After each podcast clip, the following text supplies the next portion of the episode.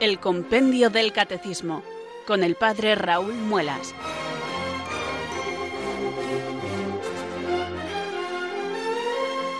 Muy buenas tardes, queridos oyentes de Radio María. Son las 4, las 3 en Canarias.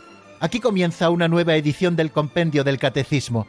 Reciban desde Talavera de la Reina un saludo muy cordial del Padre Raúl Muelas, que un día más les habla desde estos micrófonos de Radio María, la radio de la Virgen, la fuerza de la esperanza. Sed todos bienvenidos.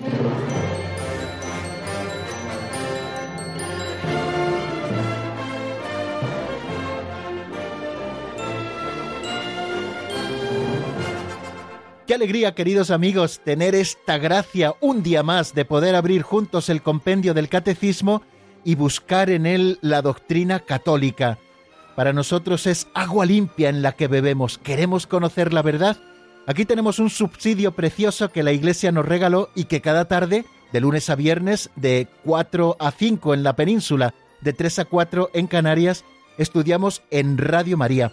Espero que tengan a la vista o que tengan en sus manos el compendio del catecismo, porque como bien saben, hoy vamos a seguir con ese resumen que comenzamos en el día de ayer y que nos está permitiendo hacer una visión así a vista de pájaro de todo el misterio de Cristo, tal y como la Iglesia lo proclama en el credo apostólico.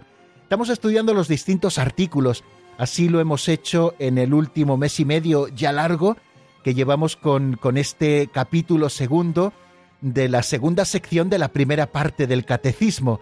En esta segunda sección estamos estudiando los distintos artículos que aparecen en el credo apostólico, doce en total. Bueno, pues seis de ellos están dedicados a Jesucristo nuestro Señor. Y estamos haciendo repaso con el padre Eduardo Calvo Sedano. Hoy seguiremos con ello, pero antes de meternos de lleno en este estudio, conviene que recemos porque si el Señor no nos lo concede, eh, de nada sirve que nos cansemos. Si el Señor no construye la casa, en vano se cansan los albañiles. Si el Señor no guarda la ciudad, en vano vigilan los centinelas. Si el Señor no nos da sabiduría, no conoceremos su misterio. Por eso cada día pedimos el Espíritu Santo que venga sobre nosotros, que ilumine nuestro entendimiento, que fortalezca nuestra voluntad, para que seamos perseverantes en el empeño y podamos conocer más a Dios. Por eso rezamos así. Ven Espíritu Santo, llena los corazones de tus fieles y enciende en ellos el fuego de tu amor. Envía Señor tu Espíritu que renueve la faz de la tierra. Oh Dios que llenaste los corazones de tus fieles con la luz del Espíritu Santo, concédenos que guiados por el mismo Espíritu, sintamos con rectitud y gozamos siempre de tu consuelo. Por Jesucristo nuestro Señor. Amén.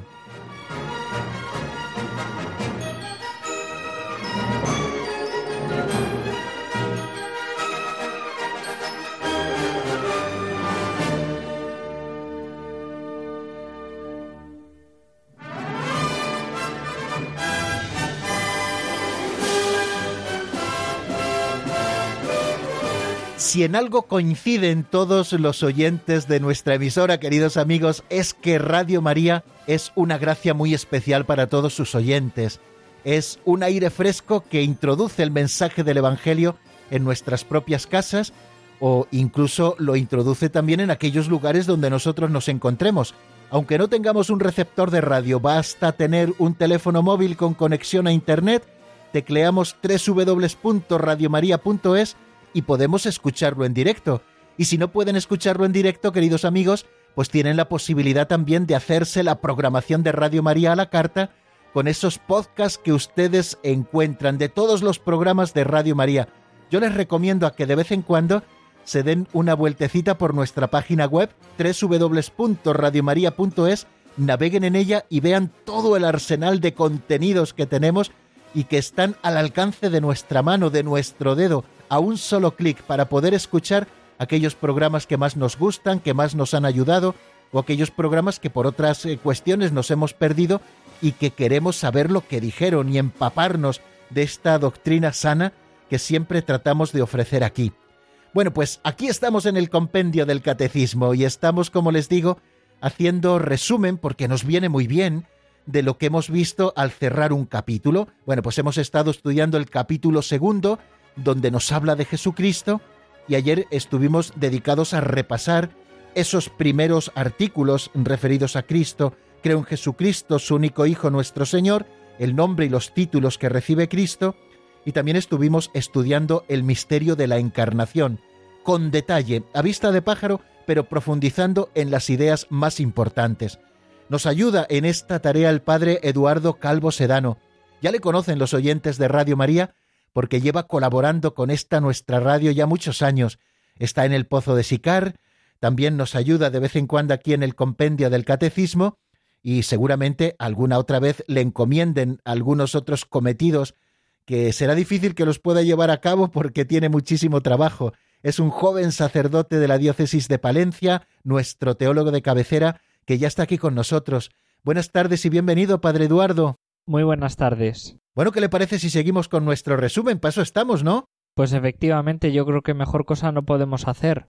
Bueno, tenemos esta tarea encomendada y queremos hacerlo lo mejor posible. Es bonito que cuando comenzamos una tarea también nos encomendemos al Señor con rectitud de intención para que todo aquello que nosotros hagamos lo hagamos no solamente bien técnicamente, sino sobre todo que sirva también eh, como mérito para nuestra salvación.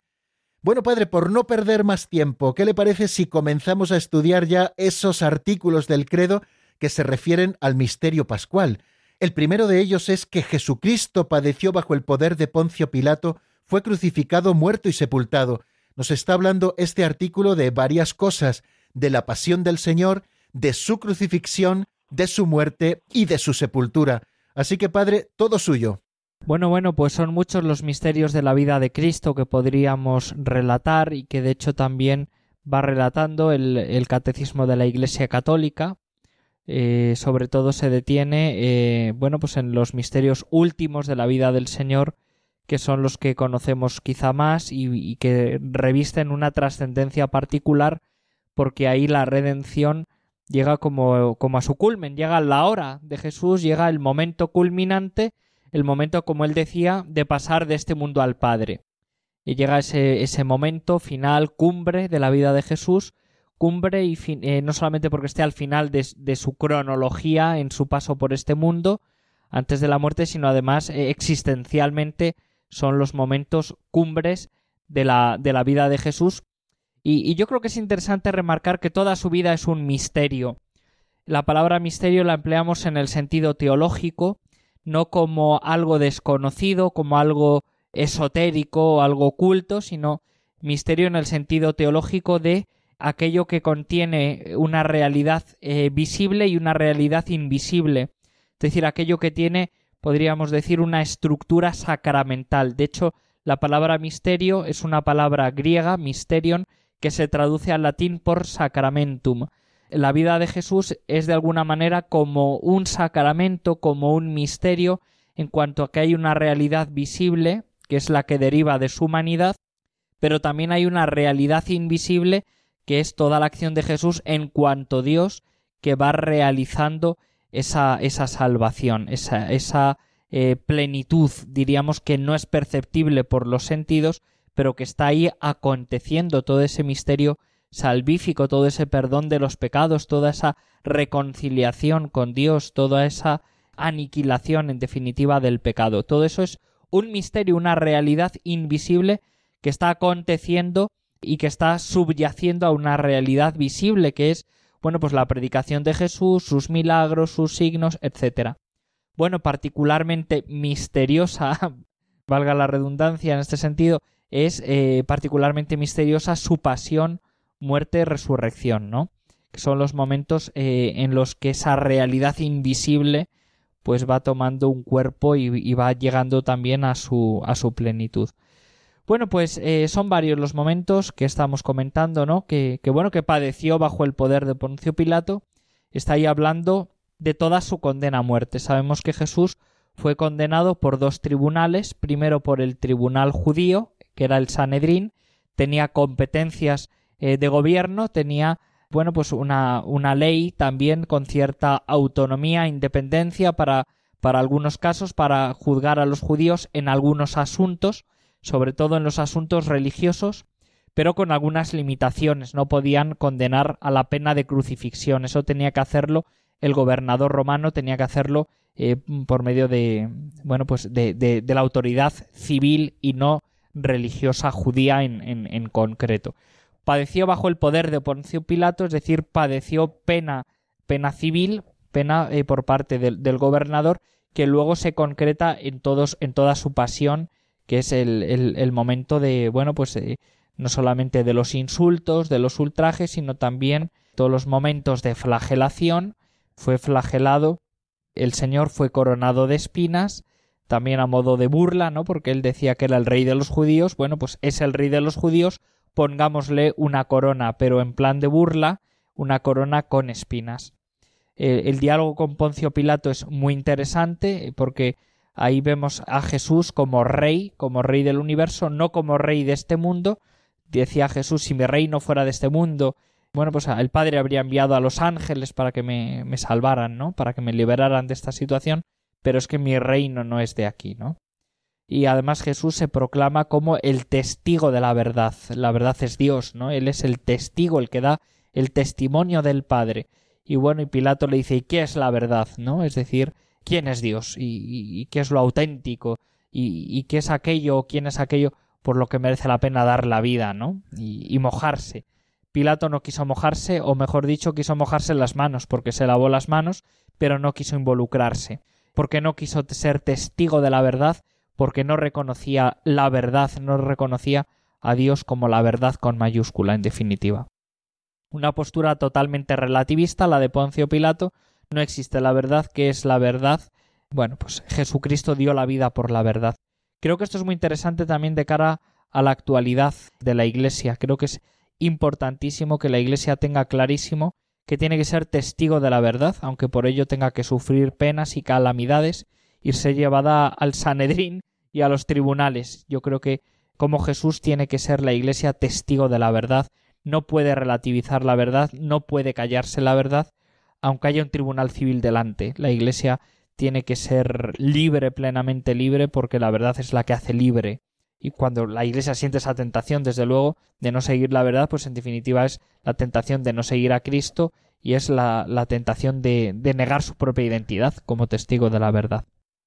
Dicho esto, yo creo que podemos pasar a, bueno, no sé lo que, lo que querrá padre, porque es que son muchísimas cosas las que nos tenemos que, detener. No sé si quiere que entremos ya en la muerte o quiere que haga, comente alguna otra cosita.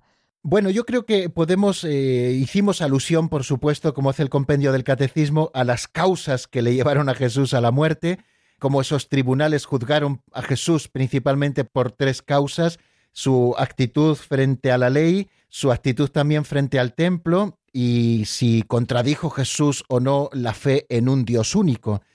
Eh, pero yo creo que podíamos eh, centrarnos en quién fue el responsable de la muerte de Jesús. ¿Fueron los judíos? Bueno, muy interesante, muy interesante. Bueno, decimos que Jesús murió por todos. Y entonces yo creo que en ese sentido el catecismo es muy claro en el sentido de que no pueden ser imputadas indistintamente, eh, no se puede imputar indistintamente al conjunto de los judíos que vivían entonces, ni luego tampoco a los restantes que han venido después. En algunas ocasiones a lo largo de la historia se ha culpado a la comunidad judía de la muerte de Jesús, pero eh, sería negar la realidad profunda del misterio de la muerte de Jesús, y es que Jesús murió por amor y murió por, por nuestros pecados. Es decir, hay una parte divina y hay una parte humana. Jesús muere, da la vida porque Él ama y entrega la vida generosamente. Nace la muerte de Jesús de un acto profundamente libre eh, de Él. Nadie me quita la vida, decía, soy yo quien la da.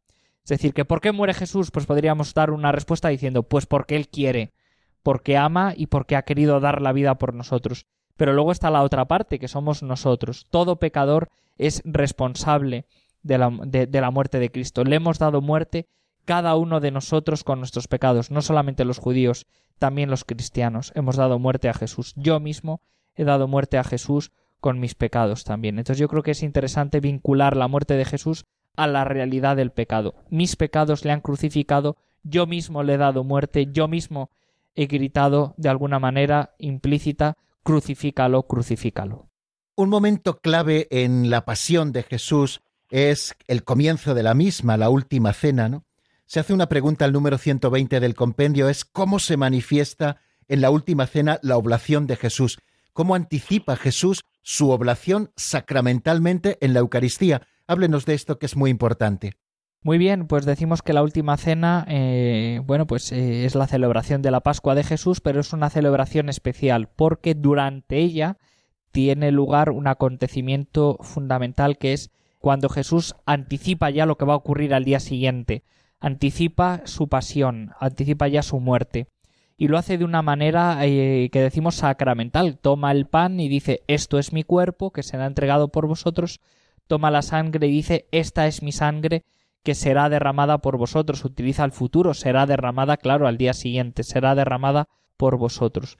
Se actualiza cada vez que celebramos la Eucaristía e indica plenamente, eh, de una manera muy gráfica, lo que es la vida de Jesús. Es entrega, pan entregado, cuerpo entregado, y luego es eh, derramamiento, es sangre que se derrama. La separación del cuerpo de la sangre era lo que acontecía en cada sacrificio cuando un israelita ofrecía al Señor un sacrificio, durante ese sacrificio se mataba a la víctima y en la muerte se producía esa separación del cuerpo y de la sangre. Por eso nosotros en la consagración por una parte está el cuerpo, el pan y por otra parte está la sangre, que es el vino. Hay una separación del cuerpo y de la sangre porque hay un auténtico sacrificio en la celebración de la Eucaristía y también hay un auténtico sacrificio en esos momentos de la última cena. Lo único que no vemos el derramamiento de sangre en ese momento en la Eucaristía, sino que eh, es, de otra manera, ¿no? La visibilidad, lo que vemos cambia, evidentemente, ahí no, no está Cristo visiblemente crucificado, sino que lo visible, lo que podemos percibir por los sentidos, es diferente, pero la realidad es la misma. Se manifiesta esa oblación, esa entrega, con esos dos verbos tan importantes, entregar y derramar. Cristo se entrega, su sangre se derrama sacrificialmente por nosotros. Otro punto importante que encontramos en el compendio del Catecismo a propósito también de la pasión y de la muerte de Jesús es la agonía en el huerto de Getsemaní. Se ve que es un sacrificio de obediencia, obediencia que se manifiesta también en su voluntad humana, acogiendo eh, y además de una manera absoluta la voluntad del Padre. Aquí se manifiesta claramente en el momento de Getsemaní. ¿Qué nos dice el compendio a propósito de esto? Muy bien, muy bien, muy interesante. Bueno, pues eh, en el huerto de Getsemaní ahí vemos un poquito como esa dualidad de, de, voluntades. Por una parte está la voluntad humana de Jesús, que no quiere la muerte, por supuesto, porque nadie con su voluntad humana desea la muerte, no desea el sufrimiento, no lo quiere porque el sufrimiento eh, y la muerte es algo que repugna a la voluntad humana porque el instinto humano es de vida, es, de seguir viviendo, pero por otra parte está la voluntad divina, que es la voluntad del Hijo, de la segunda persona de la Trinidad, que, que, que, como Dios quiere seguir la voluntad del Padre, evidentemente, ¿no? Y por eso Él se hace obediente, ¿no? Padre, si es posible, pase de mí este cáliz, voluntad humana, pero no se haga mi voluntad, sino la tuya, es decir, hágase ante todo que, que rija la voluntad divina y que la voluntad divina eh, sea la que prevalezca y que no prevalezca la voluntad humana. Yo creo que esto también es muy interesante para, para nosotros, ¿no? Porque por una parte está la voluntad humana que muchas veces apetece eh, lo que no nos conviene, incluido apetece incluso el pecado, no en cuanto que sea el mal del pecado, sino en cuanto a la apariencia de bien o, al placer momentáneo, temporal, eh, que puede ir vinculado a, ese pecado, no lo, puede apetecer la voluntad humana, pero tiene ante todo que prevalecer la voluntad divina. Y en este sentido yo creo que es muy interesante acudir a la carta a los hebreos en la que se dice aquello de Señor, tú no quieres sacrificios ni ofrendas, pero me has entregado un cuerpo, aquí estoy yo para hacer tu voluntad. Entonces, esa entrega del cuerpo de Jesús, esa entrega existencial, esa oblación, esa obediencia, aquí estoy yo para hacer tu voluntad porque me has dado un cuerpo, es precisamente esta realidad de Getsemaní descrita en la carta a los hebreos. Tú no quieres sacrificios según el Antiguo Testamento de víctimas expiatorias, pero me has dado un cuerpo y aquí estoy yo para hacer tu voluntad con ese cuerpo, para que se cumpla la voluntad divina. Vamos a repasar, Padre, si le parece, cuáles son los efectos del sacrificio de Cristo en la cruz. Muy bien, muy bien, estupendo. Pues vamos a ver, eh, decimos que el sacrificio de Cristo, como hemos dicho antes, es un sacrificio para la salvación, supone la separación del cuerpo y de la sangre, reflejados en el, pan, en el vino, que se convierten en el cuerpo y la sangre de Cristo, es un sacrificio que se derrama para el perdón de los pecados y esto, siguiendo la terminología del Antiguo Testamento, se calificaría como sacrificio expiatorio. Había distintos tipos de sacrificios. Aquellos sacrificios que se ofrecían para obtener perdón de los pecados se llamaban sacrificios expiatorios. La muerte de Cristo en la cruz es un sacrificio de este tipo, de tipo expiatorio. A la vez que oferencial, también es una ofrenda al Padre, porque Jesucristo ofrece su voluntad al Padre y ofrece al Padre eh, toda su vida.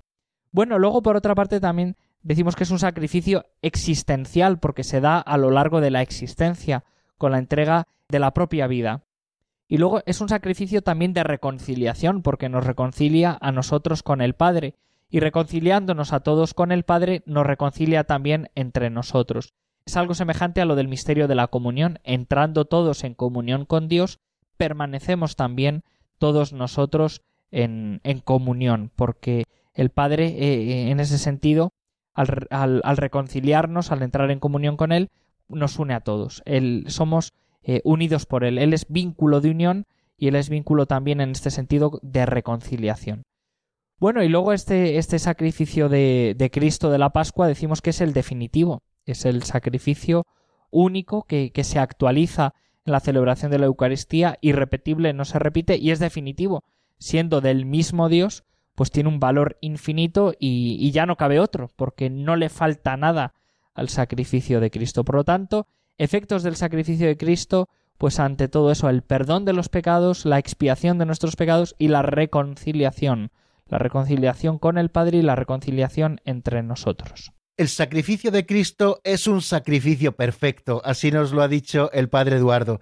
Sin embargo, el Señor ha querido que nosotros podamos unirnos a su sacrificio y completar de alguna manera lo que le falta a su muerte cargando con nuestra propia cruz. El Señor nos invita a hacerlo. Efectivamente, efectivamente, es algo lógico, ¿no? Es decir, el discípulo no es más que su maestro cuando les lava los pies también durante aquella última cena les dijo el Señor, ¿habéis visto lo que he hecho yo con vosotros? Pues si yo que soy el Maestro os he lavado los pies, también vosotros tenéis que lavaros los pies los unos a los otros. El mismo Señor dijo también, el que quiera ser discípulo mío, que tome con su cruz de cada día y que me siga. Es decir, que el hecho de que el sacrificio de Cristo sea definitivo no significa que no quepa que participemos de él también con nuestros propios sacrificios y con nuestra propia cruz, San Pablo decía aquello de que suplo en mi carne lo que falta a la pasión de Cristo. Era una forma de indicar esta participación en el sacrificio redentor de Cristo, incluso eh, lo que es la realidad de la reparación. Queremos reparar el dolor de Cristo con nuestro amor y sufriendo también nosotros. De alguna manera la Iglesia como que tiene conciencia de estar aliviando y haciendo más soportable la cruz de Cristo cuando lo aceptamos y cuando nos unimos a Él, cargando nuestra propia cruz que es la suya, es decir, nuestra cruz es la suya y la suya es la nuestra también, en definitiva, porque es, fruto del pecado y Cristo carga con los pecados también con los míos. Cuando yo cargo con mis pecados o con los del vecino, estoy cargando también con la cruz de Cristo, porque la cruz de Cristo es la cruz con mayúscula, la que engloba todas las cruces, la que las contiene en sí y las que, bueno, pues son cargadas por Él, en definitiva, para estar Él ahí clavado en esa cruz y reconciliar el mundo con el Padre. Cuando hablamos de la muerte de Jesucristo, tenemos que hacer necesariamente también alusión a su sepultura. Jesucristo fue llevado al sepulcro. Se pregunta para terminar ese epígrafe el compendio en qué condiciones se encontraba el cuerpo de Cristo mientras estaba en el sepulcro, que es lo mismo que preguntarnos, ¿realmente la muerte de Cristo eh, fue verdadera? ¿Fue una muerte real? Bueno, la muerte se caracteriza, es la definición de muerte filosófica, por la separación del cuerpo y del alma. En el momento que se produce la separación del cuerpo y del alma, se produce la muerte. Tendremos ocasión después del descanso de ahondar en esto. Y efectivamente, en Cristo se produjo esta separación trágica del cuerpo y del alma. Y por lo tanto, en cuanto que se produce la separación del cuerpo y del alma, ese cuerpo permanece sin vida, no tiene vida, es un cuerpo humano, pero que no está vivo porque no está el alma dentro de ese cuerpo vivificándolo, animándolo. Y por lo tanto, esa separación cuerpo y alma se produce y en Cristo ocurre lo que ocurre también con cualquier otro ser humano. El alma va para el juicio, en el caso de Cristo, pues ya va para, la presencia del Padre, evidentemente, pasando, como bien dice, por el descenso al lugar de los muertos, es decir, que el alma de Cristo va en rescate de, los difuntos, pero el cuerpo permanece ahí, es un cuerpo inmóvil y es un cuerpo que duró tres días, pero era un cuerpo en principio que estaba llamado a la, corrupción. Si no hubiese acontecido el milagro de la resurrección, lo lógico o lo, natural, podríamos decir, como cuerpo humano que era, era que fuera conociendo la corrupción. Pero bueno, no fue el caso del, del Señor, desde luego, porque no estaba eso dentro de los planes del Padre. Estaba previsto dentro de los planes del Padre que ese cuerpo no conociera la corrupción, sino que ese cuerpo resucitase de entre los muertos al, al tercer día. Pero bueno, se produjo esa separación trágica en la muerte de Jesús del cuerpo y del alma y el cuerpo permaneció inmóvil, permaneció sin vida durante tres días en el sepulcro. Podemos decir con toda claridad y con toda verdad que Dios murió y que su cuerpo estuvo ahí inmóvil, como el cuerpo de cualquier ser humano, en el sepulcro durante tres días. Hemos hecho resumen, queridos oyentes, de la primera parte de la Pascua, la pasión, muerte y sepultura del Señor. Nos detenemos un poquito en la palabra, les ofrezco que escuchemos un tema musical, en este caso de Roberto Vega, titulado En Espíritu y Verdad. Está sacada esta canción del álbum Mi Refugio y enseguida estamos nuevamente juntos para abordar el misterio de la resurrección.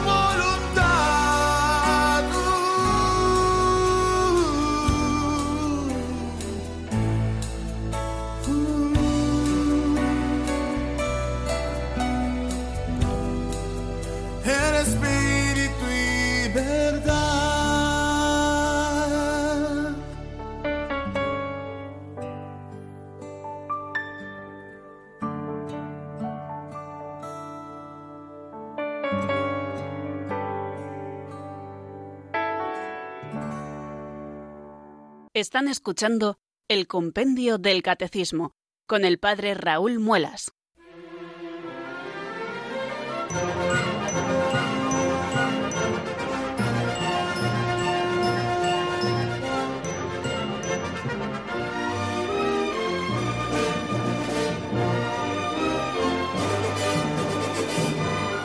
Continuamos, queridos oyentes, en la sintonía de Radio María. Estamos en el compendio del Catecismo y compartimos hoy nuestro programa con el Padre Eduardo Calvo Sedano, nuestro teólogo de cabecera. Con él estamos haciendo repaso de todo el misterio cristológico, tal y como la Iglesia lo profesa en el credo.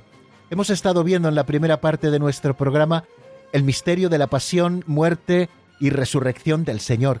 Y ahora vamos a pasar al misterio de la resurrección. Lo expresa así el credo apostólico. Jesucristo descendió a los infiernos y al tercer día resucitó de entre los muertos.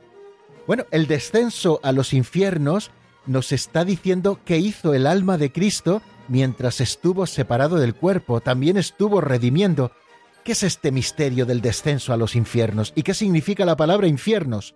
Muy bien, es interesante la pregunta porque aquí la palabra infierno no está siendo utilizada en el mismo sentido que se utiliza en otras ocasiones. Habitualmente entendemos por infierno aquel ámbito en el que Dios no está, aquel lugar en el que están los espíritus que quisieron desobedecer a Dios, que no quisieron estar con el Señor, que se apartaron deliberadamente del bien y de la verdad, es más que lucharon en contra de Dios por pura envidia, porque tenían envidia a, Dios, ¿no? Por, por, ser precisamente Dios y ser ellos seres angélicos y por lo tanto ser ellos inferiores, no tener eh, naturaleza divina, sino naturaleza angelical, ¿no? Bueno, pues ese espacio de Satanás y del resto de los seres angelicales malignos es lo que habitualmente entendemos como el infierno, caracterizado sobre todo por la ausencia de Dios. No es eso a lo que se refiere eh, en este momento el catecismo ni el artículo del credo, no es el espacio de la condenación, podríamos decir, o de la, de la separación de Dios, sino lo que en otros lugares también se, se ha denominado el seno de Abraham, es decir, es un espacio, un ámbito en el que estaban también aquellos justos eh, e injustos que, que, habían muerto antes, antes, antes de Cristo, el espacio en el que ellos estaban aguardando precisamente el momento de, del juicio, el momento en el, en el que viniera el Señor también ya para, bueno, pues para que pudiera actualizarse y hacerse real la redención. Estaban esperando eh, la venida de Cristo. Nosotros ya estamos en un momento post-Cristo, pero ellos eh, murieron en un momento antes de Cristo y por lo tanto todavía estaban esperando a que llegara aquel que tenía poder eh, sobre la muerte. Bueno, pues a esto, a esta realidad está aludiendo, ¿no? Descendió al lugar de los muertos, descendió a aquel mismo espacio eh, en el que estaban esperándole, en el que estaban esperando esa venida de Cristo, esa plenitud de los, de los tiempos. Proclamamos que Jesucristo ha muerto y ha resucitado. ¿Qué lugar ocupa la resurrección de Cristo en nuestra fe, Padre? Bueno, pues nada, San Pablo decía que si Cristo no ha resucitado, vana es nuestra fe la resurrección es lo que da auténtico sentido a la vida, porque si con la muerte todo terminase, si la muerte eh, supusiese el punto final de la vida y marcase el fracaso último y, el fracaso final de la vida humana, pues evidentemente nuestra fe sería absurda. Si, si la, la, muerte pone fin a todo, ¿de qué me sirve a mí todo? ¿no? ¿De, qué me sirve vivir? ¿De qué, de, qué me sirve todo? ¿no? En definitiva, porque vivir sin esperanza, sin una esperanza con mayúscula, pues no deja de ser una tragedia. Y por tanto la resurrección es lo que, lo que da sentido a la esperanza, eh, a una esperanza eh, que merezca la pena, que da sentido a, la, a, la, vida. La vida tiene un sentido porque estamos llamados a la plenitud, porque estamos llamados a la vida, no estamos llamados a la muerte, estamos llamados a la vida, la muerte, a la muerte estamos llamados en cuanto a tránsito para poder llegar a la vida con mayúscula, a la vida eterna. Y por tanto, la resurrección es lo que de alguna manera vuelve a dar, yo diría, incluso estabilidad a nuestra condición humana. ¿Por qué digo estabilidad? Porque en el momento de la muerte se produce una situación extrañísima. Nuestro cuerpo se separa de nuestra alma. El alma permanece con vida, pero el cuerpo está llamado a desintegrarse. Entonces, para nosotros eso es una situación extraña porque eh, somos persona humana, nosotros, estoy hablando de, de, cada uno de nosotros, somos personas humanas, tenemos un alma racional, tenemos un cuerpo y, están profundamente unidos. Somos uno en cuerpo y en alma. De modo que esa separación del cuerpo y del alma para nosotros es una tragedia porque es perder un principio fundamental para nosotros, porque somos eh, seres unitarios de, de, cuerpo y alma. Entonces, al igual que para nosotros perder una pierna no es un hecho intranscendente, ni muchísimo menos, menos aún perder el cuerpo o perder el alma, ¿no? Que el cuerpo pierda el alma, que el alma pierda el cuerpo, crea una situación trágica, pero el caso es que el alma, que es inmortal, va a la presencia de Dios, pero el alma va a la presencia de Dios de una manera extraña, y de hecho el alma mismo eh, se sentirá extraña porque le falta su cuerpo. Y el momento de la resurrección es un momento eh, de alegría plena porque el alma ya va a la visión de Dios, goza de la visión de Dios, pero su alegría será plena en el momento de la resurrección, cuando vuelva a estar con el cuerpo y cuando ese cuerpo esté además revestido de gloria y podamos ver a Dios cara a cara, con los ojos de la cara, y nunca mejor dicho, con los ojos del cuerpo, no solo con esos ojos, entre comillas, del alma, porque el alma es, espíritu, eh, no tiene ojos físicos, eh, verá de alguna manera, ¿no? Porque la inteligencia eh, de alguna manera ve, vemos con la inteligencia, es otra forma de, de visión, la de la inteligencia, distinta de la, de la, física, pero también es una forma de, de, visión. Pero veremos con la inteligencia y con el cuerpo. Por eso la resurrección también para nosotros supone la plenitud de lo humano, porque el alma sola no, no es plenitud de lo humano. Aunque esté viendo a Dios, la plenitud de lo humano viene cuando el alma ve a Dios, pero también con el cuerpo, con un cuerpo lleno de vida, lleno de gloria.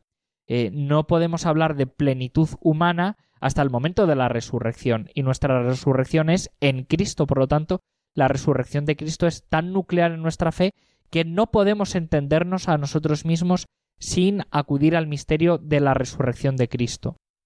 El Concilio Vaticano II hacía referencia a esta realidad de una manera también clarísima cuando decía que el misterio del hombre eh, se esclarece a la luz del misterio del Verbo encarnado, a la luz del misterio de Jesucristo hecho hombre, que muere y que resucita.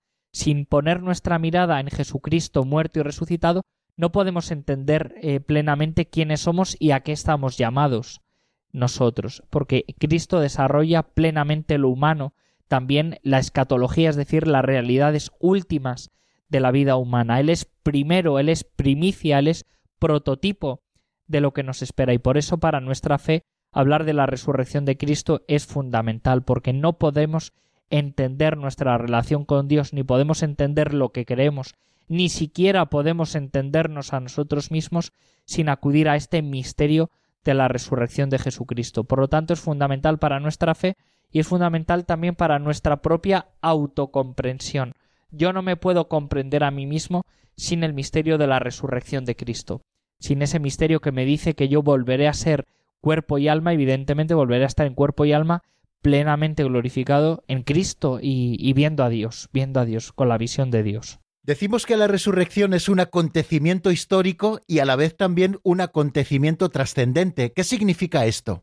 Muy bien, bueno, pues habla de esas dos realidades. Por una parte, la historia es un hecho que ocurrió en la historia, a lo largo de la historia, en un momento concreto, cronológico, eh, aunque no hubo un testigo ocular en el momento de la resurrección, no había una persona ahí en el sepulcro que pudiera ver ese momento de la resurrección, sino que sabemos que es algo que ocurrió por el testimonio apostólico de quienes le vieron ya resucitado, no en el momento de resucitar, sino ya resucitado. Es un acontecimiento histórico porque se dio en, en la línea del tiempo, podríamos decir. Es un acontecimiento que se da en el tiempo, se da en la historia, se da en un momento concreto eh, de la historia humana y por lo tanto es, es incluso fechable, aunque haya divergencia de opiniones sobre el momento concreto, pero de un modo absoluto diríamos es, es fechable, eh, ocurrió en un momento concreto de la historia independientemente de que no hubiera un testigo delante para, para dar fe de ello, en, en ese momento ya digo, eh, en el que se produjo dentro del sepulcro.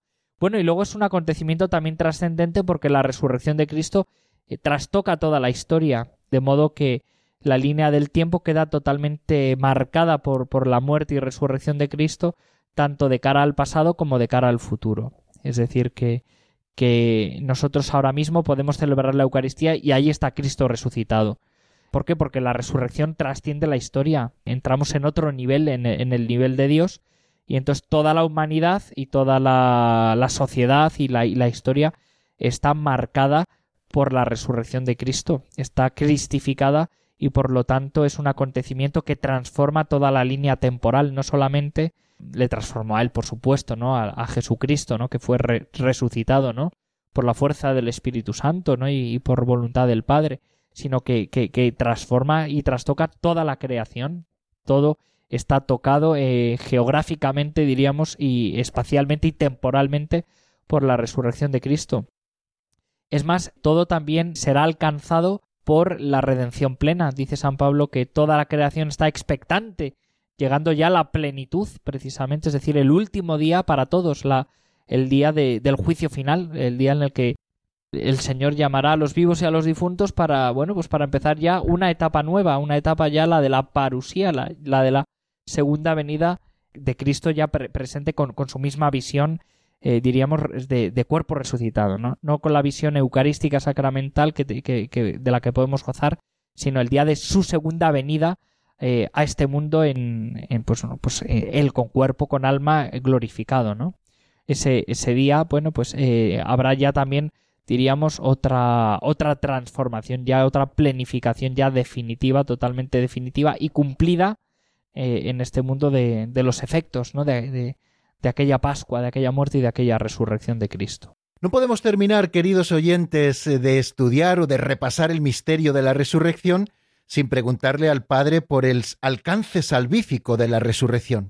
Bueno, pues este, este alcance ya digo que eh, toca absolutamente todo, toca la historia humana, toca la sociedad humana, toca a todo el universo, y es que alcanza absolutamente a todas las cosas. No hay nada que quede fuera de esta resurrección de Cristo, que planifica el acontecimiento de la encarnación. Él vino aquí para morir y resucitar, era el destino de el destino del Señor, y de alguna manera también es como la prueba que, que el Padre da, ¿no? de la autenticidad del Hijo continuamente el Señor daba signos, ¿no? Para manifestar que su palabra era veraz. Bueno, pues que Él ha vencido la muerte queda verificado por este milagro precisamente que es el de la resurrección de entre los muertos.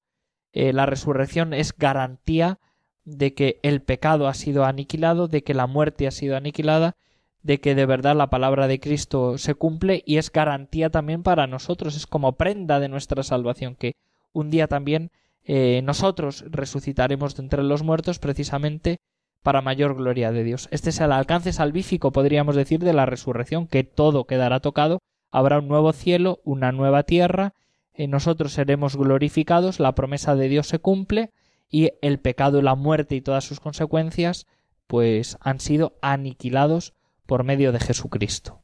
Nos quedan, queridos amigos, poco más de diez minutos para terminar nuestro programa. Vamos a dar un pequeño respiro al padre Eduardo Calvo Sedano, que nos acompaña en este día, y lo hacemos ofreciéndoles un tema musical del grupo argentino Redes, un tema titulado Dulce Huésped, está sacado del álbum Para que el mundo crea. enseguida volvemos nuevamente para seguir con el misterio de la ascensión y de la venida de Jesucristo al final de los tiempos.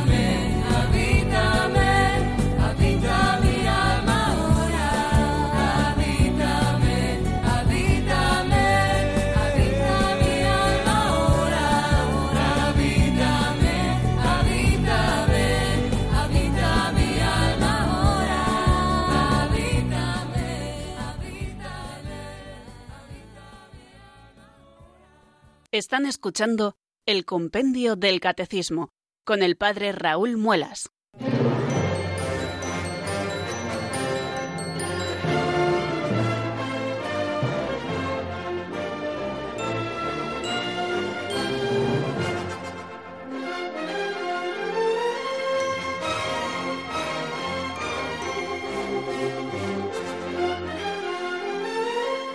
Seguimos en nuestro repaso, queridos amigos, de los misterios de Cristo contenidos en el credo apostólico. Lo estamos haciendo con el padre Eduardo Calvo Sedano y nos vamos a centrar ahora en el número 132 del compendio. Jesucristo subió a los cielos y está sentado a la derecha de Dios Padre Todopoderoso. ¿Qué representa, Padre, verdaderamente la ascensión? Bueno, pues es otro de los misterios dentro del misterio pascual, ¿no? La, la ascensión a los cielos aparece en el evangelista San Lucas al final del Evangelio y también aparece en el libro de los Hechos de los Apóstoles. Decimos en teología que es como el acontecimiento bisagra que une las dos obras de, San Lucas, eh, el Evangelio que lleva su nombre y el libro de los Hechos de los Apóstoles. Bueno, pues vamos a ver, eh, indica por una parte que Cristo ha unido el cielo con la tierra, porque evidentemente eh, Él ha bajado del Padre y ahora ya después de la resurrección y después de estar aquí durante 40 días en los que se dejó ver, como dice el Evangelio, en los que se apareció, se dejó ver a los apóstoles y algunas muchedumbres, volvía a los cielos. Aquellas apariciones de Jesús resucitado tenían como finalidad afianzarles en la fe, que vieran que es verdad, que ha resucitado, que no fue una cosa pasajera que vieron en un momento para que no creyeran que era un fantasma, para que no pensasen que fue una alucinación momentánea, pasajera, de, un día, de unos días, sino que durante 40 días se les apareció para eh, que se cerciorasen de que era verdad, de que ha resucitado verdaderamente el Señor y que se les ha aparecido, que le han visto, que ha, ha comido con ellos, que atravesaba las paredes, etc. Las apariciones de Cristo resucitado vienen a afianzarles a ellos en esa fe, en la fe de que verdaderamente ha resucitado de entre los muertos. Bueno, al igual que vino del Padre, cuando la encarnación sube también al Padre 40 días después de la resurrección. Indica cuál es su origen. Él es el que procedía del Padre y el que ha de volver al Padre. Y va allí, como dice, para prepararnos sitio, porque está a la derecha del Padre. El puesto a la derecha es el puesto de gobierno, es el puesto de honor, para compartir la realeza eh, que tiene el Padre. El, Padre le ha constituido eh, juez de vivos y muertos, ¿no? Él es el, el rey de todo el universo. La Virgen es la reina también del universo, ¿no? La, la, madre del rey, ¿no? La reina siempre también en el Antiguo Testamento, la reina no era la esposa del rey, sino la madre del rey. La reina era la reina madre. Y, bueno, la, la, esposa del rey se, se le llamaba princesa en el Antiguo Testamento. La Virgen es la madre del rey, es la reina del universo. Bueno, pues la ascensión indica esta realidad que él ha unido el cielo con la tierra que sube para prepararnos sitio y que ha vuelto al lugar que le correspondía porque es Dios, nunca dejó de ser Dios y desde ahí gobierna el cielo y la tierra y desde ahí reina, ¿no? Desde, desde, la derecha del Padre.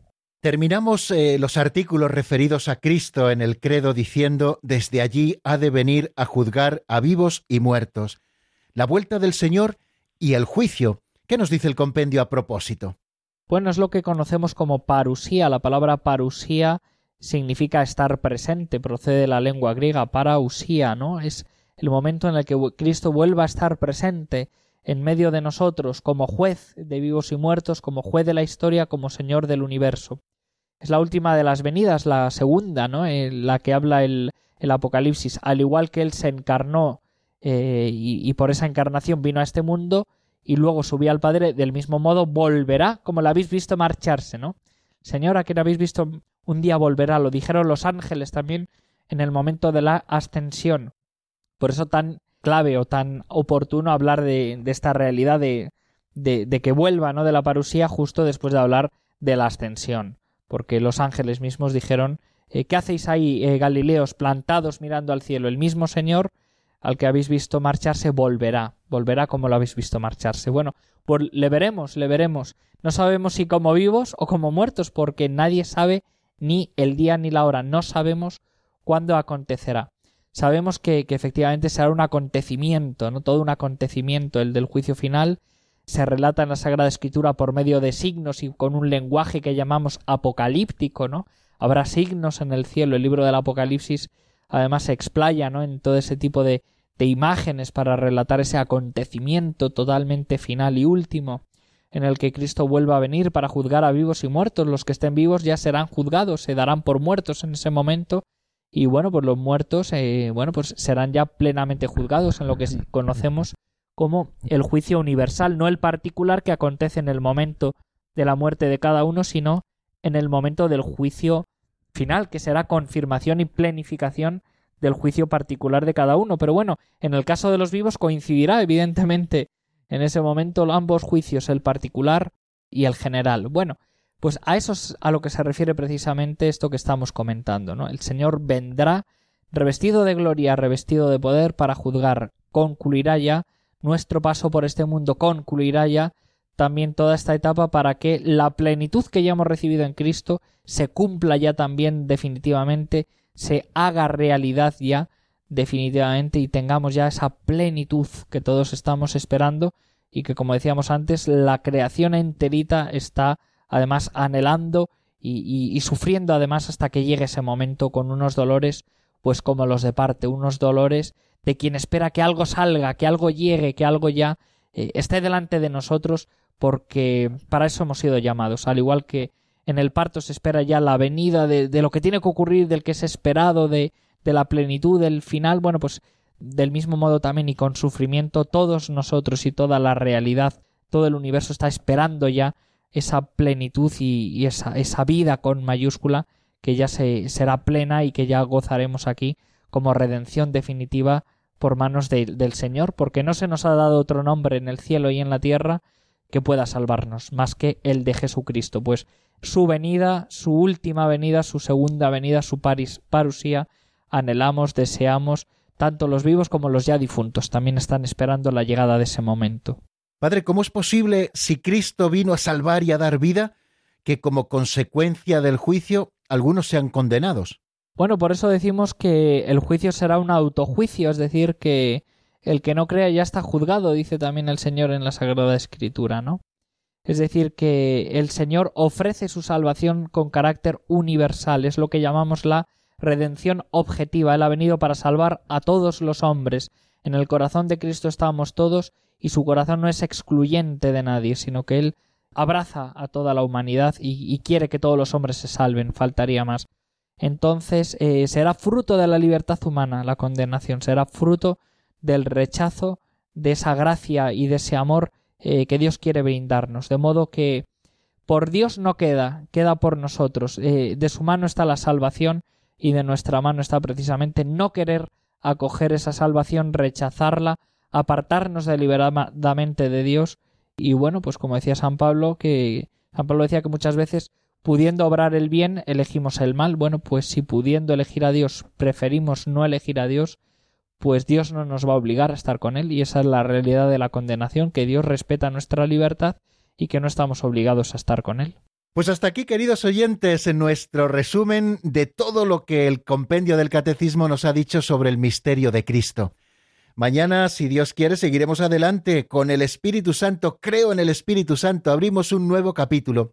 Pero eso será mañana. Hoy nos queda agradecerle de todo corazón al Padre Eduardo Calvo Sedano, el que haya estado con nosotros ayer y hoy, ofreciéndonos esta visión panorámica tan precisa y tan profunda. Un abrazo muy fuerte, Padre, y le esperamos cuando terminemos el capítulo tercero. Un abrazo fuerte, gracias. Un abrazo y hasta entonces. Bien amigos, pues hasta aquí, como les digo, nuestro programa. No tenemos tiempo para más. Eh, si Dios quiere, mañana a las cuatro en punto en la península, a las tres en Canarias, aquí estaremos en la sintonía de su radio amiga Radio María. No la pierdan nunca, ¿eh? Bueno, la bendición de Dios Todopoderoso, Padre, Hijo y Espíritu Santo, descienda sobre vosotros y permanezca para siempre. Amén. Hasta mañana, si Dios quiere, amigos.